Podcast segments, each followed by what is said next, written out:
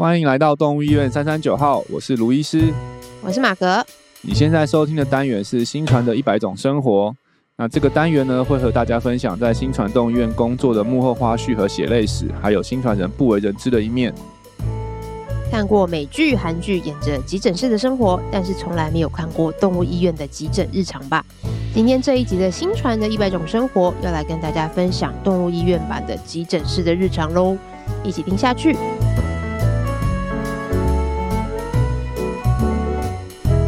刚刚上来准备录音的时候，就看到同事们正在焦焦虑的忙碌着。对，对，正在做 CPR，对不对？对啊，我刚刚下去也有看到。对，啊、是一个嗯，虽然我们现在背景音乐如此的欢欢乐，更如此的俏皮轻松，但其实下面真的是现在一团忙碌当中。没错。对，对，真的是现在因为可能已经工作比较久了，会比较。也不是看淡，就是说会比较平淡的看待这些的对的发生。嗯，对我当然是第一次看到的时候，真的觉得好可怕哦。那你会觉得说怎么？在动物园这么常看到这样的情况，对啊，就是就跟人家网络上不是会有一些迷因图，或者说什么，嗯、就是哇，你在动物园工作，就是每天就围绕着可爱的狗狗、猫猫们啊，嗯、然后抱着、啊，然后他们会奔向你啊，什么的。哦，对，美好的想象，对，真的就是一个 imagination，对，真的是一个美好的想象。但其实实际上在我们这边真的比较常发生，因为可能是我们的医医院的属性吧。对啊，所以我觉得应该也是真的是你很。很刚好的来到的是新传动物医院，我我们动物医院压 CPR 的次的频率应该是别的医院的好几倍啊，真的、哦、对，因为因为确实我们看的主要是心脏病患为主嘛，在我们这边可能八成都是心脏病、嗯、啊，可能两成没有心没有看的不是心脏病，但是他也有心脏病，嗯、所以所以我觉得。心脏病确实就是一个比较危急的疾病，它可能会突然肺积水、呼吸困难啊，然后是休克啊等等，真的都是性命交关的状况，会比可能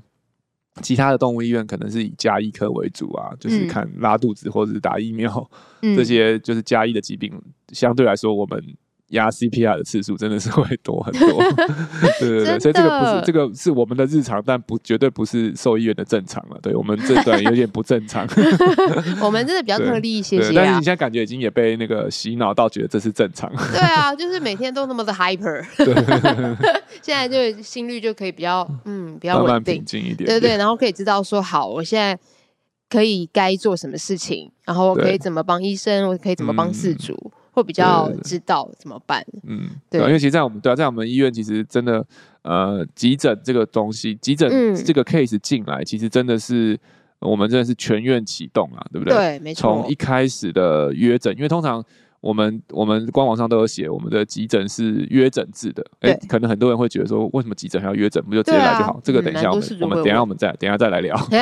对，但是只是从约诊开始，其实第一线通常接到电话是柜台前台的助理。嗯、对，对，所以其实我们也都有训练他们要做一些初步的判断。嗯，对，然后什么样子的状况，然后再或者收集了一些资讯后，再转进来给医师去评估。对，所以其实，在你们来之前，我们就。接到电话的时候，我们就会做一些的准备，对，然后甚至很关键的这时候，通常医生就会开始去，也可以先了解状况，问诊，就是我们我们真的是我们的 SOP 是希望在你就院，为什么要你预约？其中一个很大原因就是我们希望你在来院前，我们就可以完成大部分问诊的这个工作，嗯，所以我们就会很清楚知道，哎，你的这个状况是多久前发生的，嗯，然后然后然后现在状况怎么样？那以前有没有什么病史？然后，然后会让你导致这个状况。那特别是是从来没来过的出诊的急诊，我们更是需要这样子的询问。那其实你们，我相信爸妈都是一定一定是在家看到狗狗有状况，对，然后想要送急诊嘛。嗯对，那其实你在送过来的过程中，除非你真的住新船楼上，我们真的也有看过邻居的狗，有啊，对啊，对，但是你一定还是有个时间。那这段时间，你其实如果可以先让动物医院知道，先联系上，其实我们就可以开始做准备。往往在我们接到电话，助理接到电话，然后转进来跟给医师的时候，当问完整后，我们可能就会。大概知道哦，可能狗狗现在状况怎么样，需不需要？譬如氧气笼要不要先预备好，先开好？对，然后是甚至 X 光的病例，我们都先帮你 key 好。嗯，所以它一进来，我们就可以马上进入作战状态，就是可以在最及时的状况，因为有些时候真的是会是抢时间，做一个最快速的这个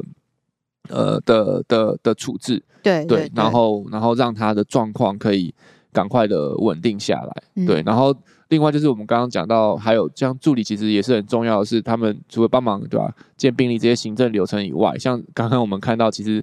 如果真的是需要紧急要急救的时候，那、嗯、助理也会帮忙去参与这个工作，就是去计时，然后提醒大家。什么时候要做什么事情？对，对，所以我们那时候我们也都有医院都有急诊的休克的演练。对，对，就是我们会全院动起来。所以其实一个急诊进来是需要真的整个医院都要动起来。嗯、所以如果能够事前让我们知道的话，嗯、我们其实在人力的调配上面都可以事前先做好最好的安排。对，对，所以这个也是为什么我们会希望就是呃可以先打来告诉我们，其实让我们可以预备好，嗯，然后让你接进来的时候，我们是。是好好的接，对，对，嗯，所以通常往往急诊进来后，医生会先做一个初步的检理学检查，然后跟看诊的流程其实是很像，只是说可能很多东西在沟通上，我们会先以他可能接下来几分钟或是顶多几小时内会发生的状况来做沟通，对，我们不会一下就沟通到太。后面的事情，或者说一下就要一定要找到所谓的病因跟原因，所以急诊的目标就是稳定病患的生命状态。对对，所以我们通常会先确认就是他的生命迹象是否稳定。嗯，那如果不稳定的话，我们就要先优先稳定，让他活下来。没错，对，才能够去找后面的事情。后面的的事情，对，那活下来的其实很多时候就会很多的抉择了，就是因为像像我们医院以我们医院为例啦，我们很多时候是他是呼吸很。喘的病患，对对，呼吸困难的病患，嗯、那当然，如果你就医学就治疗，也就是看病的角度来讲，我们一定要先确诊才能够治疗。嗯、但是很多时候，我们为了要确定他的这个诊断，可能你要拍 X 光，嗯，你可能要做超音波，然后要做很多的抽血的检查。但是在那样子很喘的病患，其实他们不一定能够承受这些检查。你可能做完这些检查，嗯、他已经很紧张，他就他就真的本来还没有死的，你这个做完这个检查，你。最后一根稻草给他踢下去，他就休克。哎、真的，我们也是有遇过严重到这样的病患。所以很多时候，当下我们的决定就是如何让他活下，稳定的活下来。所以可能不会马上做太多检查。如果我们评估他是没办法承受的话，嗯、所以可能会先有时候会会会更早先尝试做一些的治疗，让他的状况去稳定下来。对，因为这个可能有些有些爸妈可能不一定能够理解，说为为什么。该做的检查没做，或者什么的，嗯，对。然后像是很多的治疗也是，有些治疗是需要会需要麻醉或镇定的，嗯。如果他当下真的是状况不稳定，可能我们也不会做这么侵入性的治疗的方法，嗯，对。所以可能都是必须要先稳定他的生命迹象。所以急诊我们的的最大目标就是先稳定生命迹象。那生命迹象稳定后，我们可能才会再来讨论后续的检查，或者甚至说要不要。住院啊，等等的，对。然后其中我们急诊还有个很重要的流程，就是我们也会要求我们的兽医师们，他们在那个急诊的口试的里面的时候，他们 最重要的几个原则，就是第一个就是要做理学检查，去快速确认状况。对。然后再来第二个就是要询问，就是呃。他要不要做急救？就如果他的动物他判断是有死死亡风险的话，就是要跟死主确认有没有要做急救这件事情。因为往往我们的经验是，如果当真的休克发生的时候，我们再问爸爸妈妈，其实大家大家都懵掉了。对，就是当下要做决定真的是太困难。就是你你说救或不救，对，所以我们通常我们急诊一开始。即使我们现在我们会把那个门槛越拉越低，就是即使他当下没有立即的危险，但是我们评估他可能未来有这个风险，我们都一定会问，嗯、或甚至说他要住院的话，我们都一定会问。嗯，说假如果做最坏打算，他这个病情如果有突然有恶化的话，嗯，那是否要做急救的这个动作，就包含可能心压胸腔，然后插管啊、打强心针这些的。对，对，所以这个也是我们在急诊一开始很重要的。沟通的的的的内容之一，嗯，对，嗯，我觉得自从在这边工作之后，看过了这么多的宝贝发生这样的状况跟离开，对，对就让我回家都会跟我老公讨论说，哎、欸，如果我们这五只猫谁干嘛了，我们要不要救？对，那我觉得这也是其实是很多的事主们也可以去思考的，嗯、开始思考一个问题。嗯，对，就是包含其实我们人类自己也是啊，是啊，对，我们现在人类自己也会去想说，是不是要签那个放弃急救或什么的？对，对，对，我就我现在自己也会去帮他们想，就是因为有时候可能他们急救后的愈后会不、嗯、不好。对啊，就现实生活就是，当然我们是，我我当然会跟事主沟通，就是我们受一些角度，但我们一定会救，我们一定是救到底，啊、只要你们愿意的话。嗯、但是坦白来讲，我以我们经验，真的有些时候救到底，也真的可能对对动物本身、对家人本身、嗯、陪伴本身，其实也许不一定是最好的。对，那像我觉得我在新传，我在急诊的这个经历，学习到很大的一个点是。往往大部分的爸爸妈妈其实不一定是说一定要在医疗上面做到极致，或者说，嗯，要为了医好它不择手段，嗯，对，因为往往来我们这边都是年纪很大的对。狗狗，所以其实他们真的需要，真的想要的是他们可以。不要太痛苦，嗯，对，然后甚至说，如果已经真的是到生命的最后一刻的话，嗯，他们会希望他们可以陪在他的身边，对，对，我觉得这是我学习做到最大的不要，就是陪在他们身边这件事情，对。那像很多时候，往往你要必须要积极的医疗的时候，他可能就要住院啊，ICU，他，对，然后那个状况，爸爸妈妈不一定能够一直陪在他们身边，因为可能就是他必须要做很多的处置医疗，对，对，然后但是。往现在我就学到，哎、欸，很多时候其实那些处置医疗，当然我们积极的去做，但是可能可能最终的结果并不一定是真的是每个爸妈想要就是可能如果要他们选说积极的处置跟陪在他陪伴他们身边，然后好好的走完最后一刻，可能我觉得后可能大部分的妈妈会选择是后者。嗯，对，所以我觉得在这个上面其实也是很需要对事主们给我们。给我们一些方向，就是兽医是，当然我们的天职就是医疗，然后我们就是尽我们所能去治好它。对，但是我觉得这个是很多都还是必须要跟饲主有获得一个共识啊，因为真的每个家的状况都对啊都不大一样。对对对对对，所以在急诊的过程中，医疗就交给兽医师对去我们去努力，但是可能关于。这个医疗要做到什么样子的程度？嗯、对，可能你们可以自己先有一个底，或是我通常是会建议说，可以设一个停损点，就譬如可能使用时间，如果他已经治了一天或者两天都没有好转，还是很痛苦的状况，嗯、那可能是不是在这个时候我们要停，嗯、或者是说，也许可以跟医生询问说，那他未来。更糟会怎么样？会不会出现哪些的症状？譬如他可能一直癫痫，或者说他一直反复的休克，嗯，这些你觉得太痛苦，那我们就不要继续让他那么辛苦。这我觉得这是也是在 动物医疗跟人比较不一样，或者说甚至我们优于人的地方，就是我们某个时候我们可以选择，就是不要让他那么的痛苦。对啊，嗯。嗯嗯，所以这真的是一个不容易的课题啊，感觉这个就可以再开一集了。没错，对啊，真的也很难，这个可以值得深聊。嗯，对，因为我其实以前也没有这么的赞成安乐这一块，对，但后来在这边工作，看了那么多，对，看了那么多，突然就想想要想要以前我们家狗那时候，我爸那时候，我们家狗那时候其实也是蛮严重，还输血两次，对，然后我爸就是他那时候毅然就决然就是。就让他走吧。对。然后我跟我哥跟我妈，我们三个就怎么可以？就是不可以让他这样子就结束什么的。反正就是很那时候还要站到最后。对对对对对，那时候有点不理解我爸。但是后来现在长大了以后去看那么多，我就觉得，哎，其实我爸好像还蛮蛮明理的。对。那个时候。如果回到那时候，也许你你会在你爸那边。对对对对对，我现在会改变一个想法。对。哎，下次再开辟一集讲这个东西。但这 也确实是我们。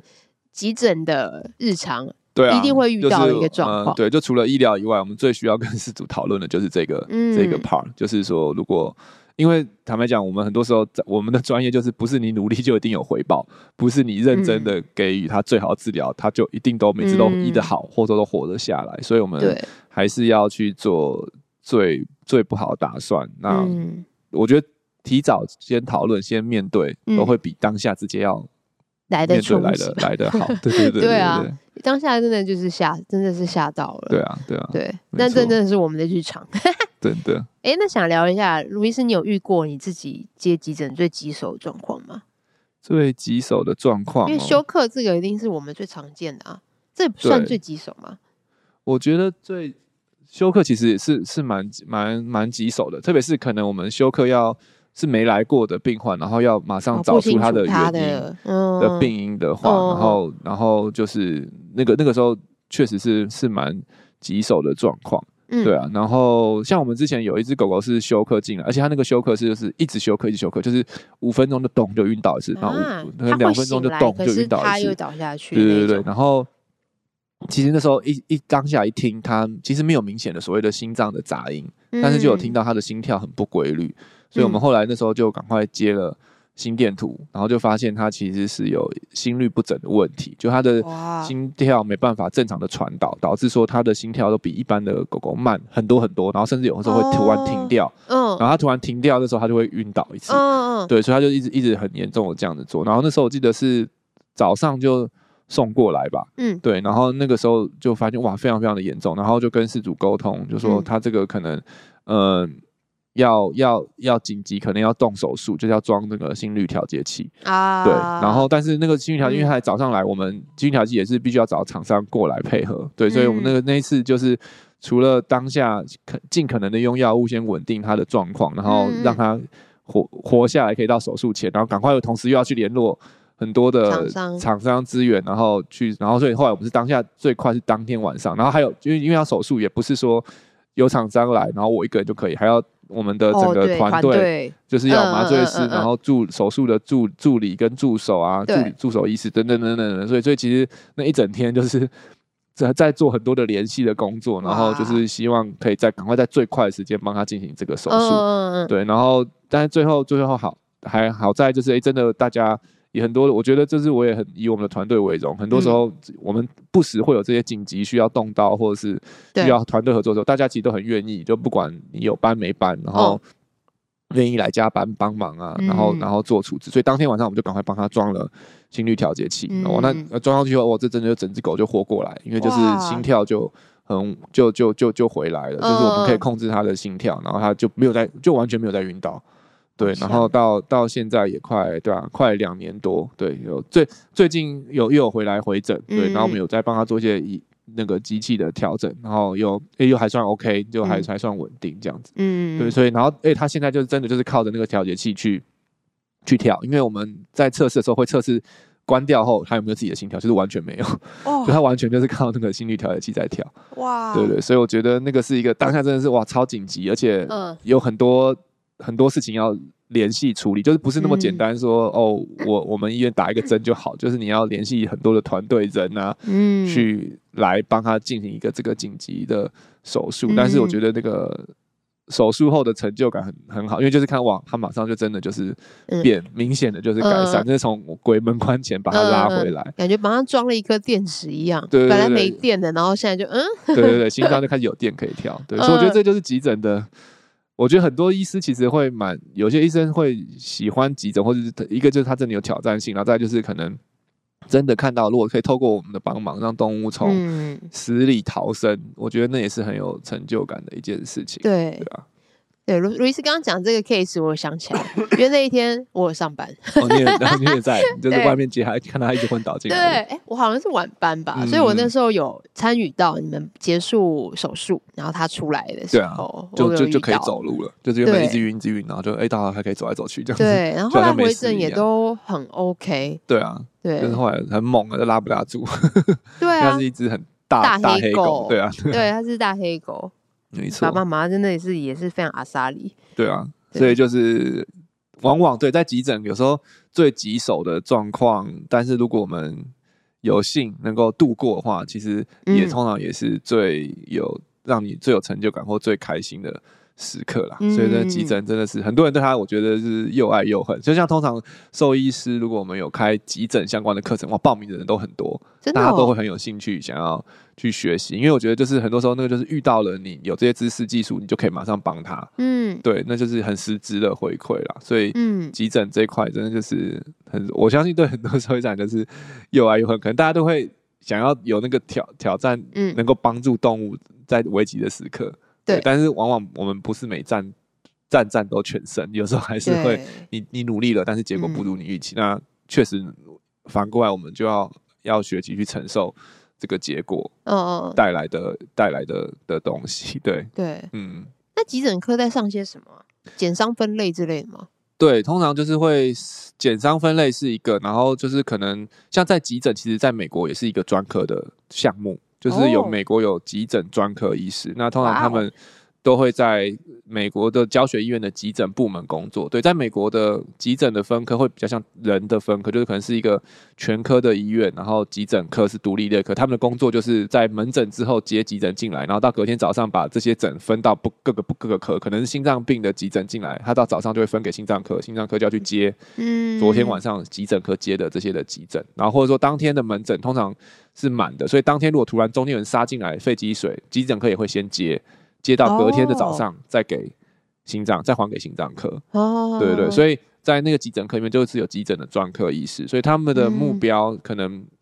都是他们都要，他们就要比较全能，他们甚至是每个科都要了解。对，然后怎么知道怎么稳定，但可能不一定要做到很很进阶的检查或是处置，因为你可能他们况下隔天就可以交给那个科的科别，但是他们至少要知道。每一个科都要，所以急诊的课通常是有心脏相关的、有呼吸相关的、有肠胃道相关的都有，但是他可能会专注的是在怎么稳定，在可能一天内内把他的这个最危急生命的状况，嗯，去稳定下来，然后让他可以进到所谓的加护病房，或者是进到这个那个一般的科别去去处理，这样子，对，所以其实是蛮包山包海的，真的，对啊，很强，就但而且听起来，因为这是美国的。动物医院嘛，对，听起来就跟我们现在台湾的人医的医院是很是很像的，对，很相似，欸，相对是很像的。哇，那他们整个应该听起来就是他们的可能资源啊，嗯、或者是是比较庞大，就很像我们的台大，啊、或者是对，就是可能从教育的资源吧，因为他们就是有营养，他们所以他们是不是营养 是急诊专科，所以他们也有急诊专科的住院医师，然后急诊专科的协会，嗯，对，所以他们就可以有持续的。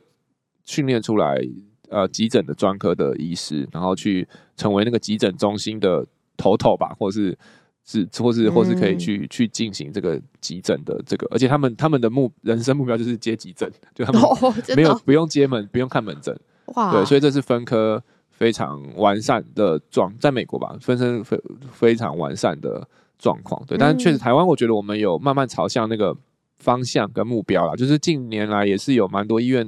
就是立志成为急诊医院，就成立了，啊、就是成为急诊、哦、急诊的医院，真的是很佩服他们。对，所以那些医院，嗯、那那些医院基本上就是他们为急诊而而生嘛，所以他们的人力设备的配置都会比较是符合急诊的状况。对，嗯、但是像我们，其实我们医院其实我们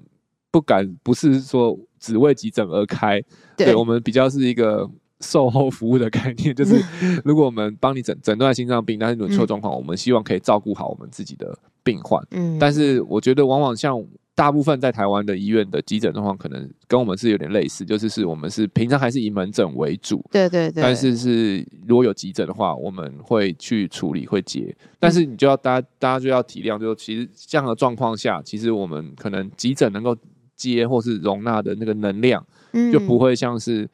美国的动物医院急诊科或急诊动物医院这么的多，或者说像反对到这样的人，对，因为像我觉得很也蛮多是只会说，哎、欸，为什么对啊？急诊刚刚讲到急诊要预约，对，然后或者说为什么急诊来、啊、你们会说不能不能收啊？你们不是都有急诊时刻、嗯、啊？急诊时刻为什么不收急诊？对，啊，在因为在人可能大家就是有问题，就是开去医院急诊室都会接进来，嗯，对，但是大家要知道就是。台大的急诊室为什么可以一直接 case？是因为他们后面有那么多 那么一大栋的各个科别在支持这个急诊部。急诊部是不可能单独存在的，它如果没有后面的这些的科支诊，其实它是没有办法单独存在。对啊，像我我去急人的急诊室看，其实也不一定都是急诊科一直在看啊，也有可能是每个科都要有人排班。对对对啊，像小儿科就是小儿科也要排急诊班，然后去看。对，所以其实急诊科。是无法单独存在的一科啦，它它必须要其他的 support。嗯，对，所以像在在我们医院的的的现况，就是我们当然我们我们每一天急诊的时刻，我们都会排定医师，可能至少有一位医师是可能急诊他要来接的，但是往往就是那位医师他可能假设他已经接了一个急诊了，或是现在住院的状况。不好，他必须要全力的在做照着状况的时候，他就没有办法三头六臂又再去看要去另外一个急诊。对，对，所以其实打电话来预约，除了我们刚刚讲到的，你可以先让我们知道状况，然后做最好准备以外，确实也是让我们评给评估一下我们现在到底有没有这个量能。譬如我们的龙龙位，像新传动物医院，我们的 ICU 龙其实就九个，嗯，对，然后我们再怎么接满，然后还有当天门诊肯定会要使用等等，其实我们是有一个上限，就是我们没办法。就是我，而且我们的急诊病房也不可能说他就放在地上吸氧气这种的，所以其实嗯，空间上我们其实都是动物医院，往往接诊急诊动物医院都会有一些一定的限制，然后再就是人可能他当天的急诊已经接了，像以前台大有在开急诊的时候也是。通常很难挂进去，就是因为他们就是排一个人去排急诊班，那那个人接了急诊，而且通常急诊都是难，比较难处理，会需要花很多时间的，所以可能一个早上真的就只能接一个，顶多两个急诊，就非常的多了。对，对，所以医疗的量能确实也都是会比较比较有限。对，所以。嗯我觉我觉得这个是大，应该是大部分的医院的状况都要，除非当然少数的那些专门为急诊而生的，他们可能就会比较好，容易接进去。但是大部分的医院，嗯、就像你你家楼下的医院，你要突然去给他送急诊，我真的都会建议先打个电话去询问一下他们的、嗯、的的状况。那不是说医生不想要看，而是可能真的人力或是空间设备上面，真的就是在这个时候没有办法去看。那那时候如果你真的还是去了，嗯，其实就会。我觉得这就是坦白讲，就是会会影响到医疗的品质。嗯，对，就是我们可能必须要，呃，用可能一些少额外的人力或时间，然后去，然后但又没有办法全心全意的去处理这个门诊。对对，然后所以那个时候很多时候我们也被迫可能也会要再去去别的医院，那这样又增加了这个。这个送就是那个时间，对送医的时间，有有可能我们也会担心会不会耽误到他的的处置跟治疗。对对，所以我觉得在台湾的现况是真的，如果要急诊的话，请都务必不管那个医院有没有要你先打电话去讲，我觉得都可以先打电话。去询问一下，说你家狗狗这个状况。第一个可能，也许你可以询问一下，说是不是需要急诊，是不是需要马上过来？对，没错。或者是询问一下，说那现在它可以过去吗？还是也许可能，也许一个小时后他们处理完了这个，他你就可以全心全意的来照顾你的病患，然后你的狗狗状况也是可以等一个小时，那也许就可以约好一个时间，对对对，过去。然后或者说，如果他真的医院真的是没办法，今天都没办法接，那嗯，也许可以跟医院讨论，那我还有哪些的选项？可以去去去去询问去找，对对。对，对，所以就是真的不要冲动，就直接就就杀进来，嗯，对，因为有时候医院不一定真的能够处理，或是上去处理，就是他的人力。设备各方面是、嗯、是真的跟人医最大不一样，就是我们是有有限制的，而且那个那个限制很很明显的，就是嗯，就是我们的的容纳容量，像在现场我们尽可能的想要提高，但是真的还是有限制，嗯，对对啊，对。不过我觉得最近的事主们，我后来后来最近有一些接到一些事主来电，真的都蛮蛮、嗯、能体谅的，嗯，对，都会先来问一下，哎、欸，我可以去吗？或者是他们也是很棒，就是会会先询问说，现在这个状况我们需要急诊，还是回诊就好？对，啊对，啊、对，没错，我觉得这也是一个很重要的沟通。对，就是会先询问跟沟通，我觉得这一点真的超棒。对对，因为通常对，像这个急诊，我们通常医师医师来，第一个也会做一个快速的伤减伤分类，就是确定一下。嗯这个急是动物很急还是饲主很急？因为各种各种各种组合都有哦。就有些时候是动物真的很急很危急，然后事主也很有 sense，他也很危急。那当然这种就是一定要处理。对。然后但是也有状况是可能那个动物其实还好，但是饲主很急，对，就是事主非常急，我快死快死快死，然后然后动物一来就走进来还跟你摇尾巴。对啊，也有反过来的是事主没有很急。但其实动物超急的，就他可能是我说哦，我就觉得他怪怪的啊，想说带来看一下，嗯、就是他可能不约门急诊哦，他就是约门诊，哎、欸，你们门诊什么时候有空？嗯、然后他早上打来，然后说那那好，那晚上再来看，然后一晚上一来一笼一打开，哇，喘死了，对，就是我们那急，我们那有有一类的急诊是不不一定是挂急诊进来的急诊，是门诊的时候突然变急诊的，哎、欸，这种也有，有，我突然想起来，我们有过一个同事就是。他那时候刚进来的时候，我真的超佩服他，嗯、就是叫欧卡王啊，嗯、就是他只要他上班，对他就会，比如他在柜台的话，嗯、然后然后他说哦，那狗狗就站在那个笼外出笼里面，嗯、他说我先交给你一下，我先把车停好，然后我再回来。一打开发现，对，他就觉得奇怪，狗怎么都躺在里面都没有在动，嗯、然后他就觉得怪怪，他就打开来看，就一个 已经没有呼吸了，对，赶快就急救铃按下去，对啊。对啊，真的很可怕。对，所以真的是 各种状况都有。这也是我们的日常，对，对，没错。对，但不过我觉得也有蛮多事主会想知道说，哎，那为什么我们我们有二十四小时的照护？嗯嗯，对，那为什么没有二十四小时的急诊？就没人呢？其实就是跟刚刚讲的医疗资源一样，因为其实我觉得，像我们现在其实。我们是对我们的住院的品质有一定的要求或者期望，所以其实我们算是砸重本，真的是在我们的 ICU 的照护、住院加护病房的照护上。所以我们现在是每天晚上是两位医师，嗯，来守护我们所有住院的毛孩们。对，那很多时候我们的住院真的也是不会比急诊来的来的好顾，就他可能也是随时真的在半夜出状况，可能需要急救啊，或是或是或是做紧急的处理。所以我们那两个两个医师其实大部分时间光顾好住院，其实就就很困难了。然后，但是如果以两个医师，虽然两个医师有两位医师，但是如果有急诊又要进来看诊，那是可能一位医师去看诊，然后另外一位医师还要去协助他的话，那可能对住院的照护就会不够。所以其实我们是有想过说有没有哪一天我们可以开二十四小时的急诊，但是可能我觉得前提就是我们要先找到足够的人。嗯，对，那可能也许是也是希望能够助理，如果能够有找到更多助理，有助理能够也也一起来协助我们。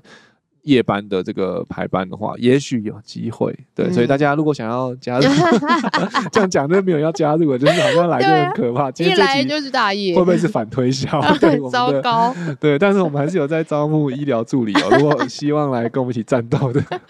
还是可以投递履历。对啊，我觉得就是如果未来人力越来越充足的话了，对，嗯、然后我觉得也许有机会，但是以目前的状况。对我们，我们还是希望把那些已经接进来，在我们的加护病房的，因为我们真的我们的加护病房很多时候真的都是蛮加护的。对啊，那我们晚上的医生其实他们不接诊，他们比较可以很专注的来照顾，对，照顾我们的主人的动物。对，确实，因为真的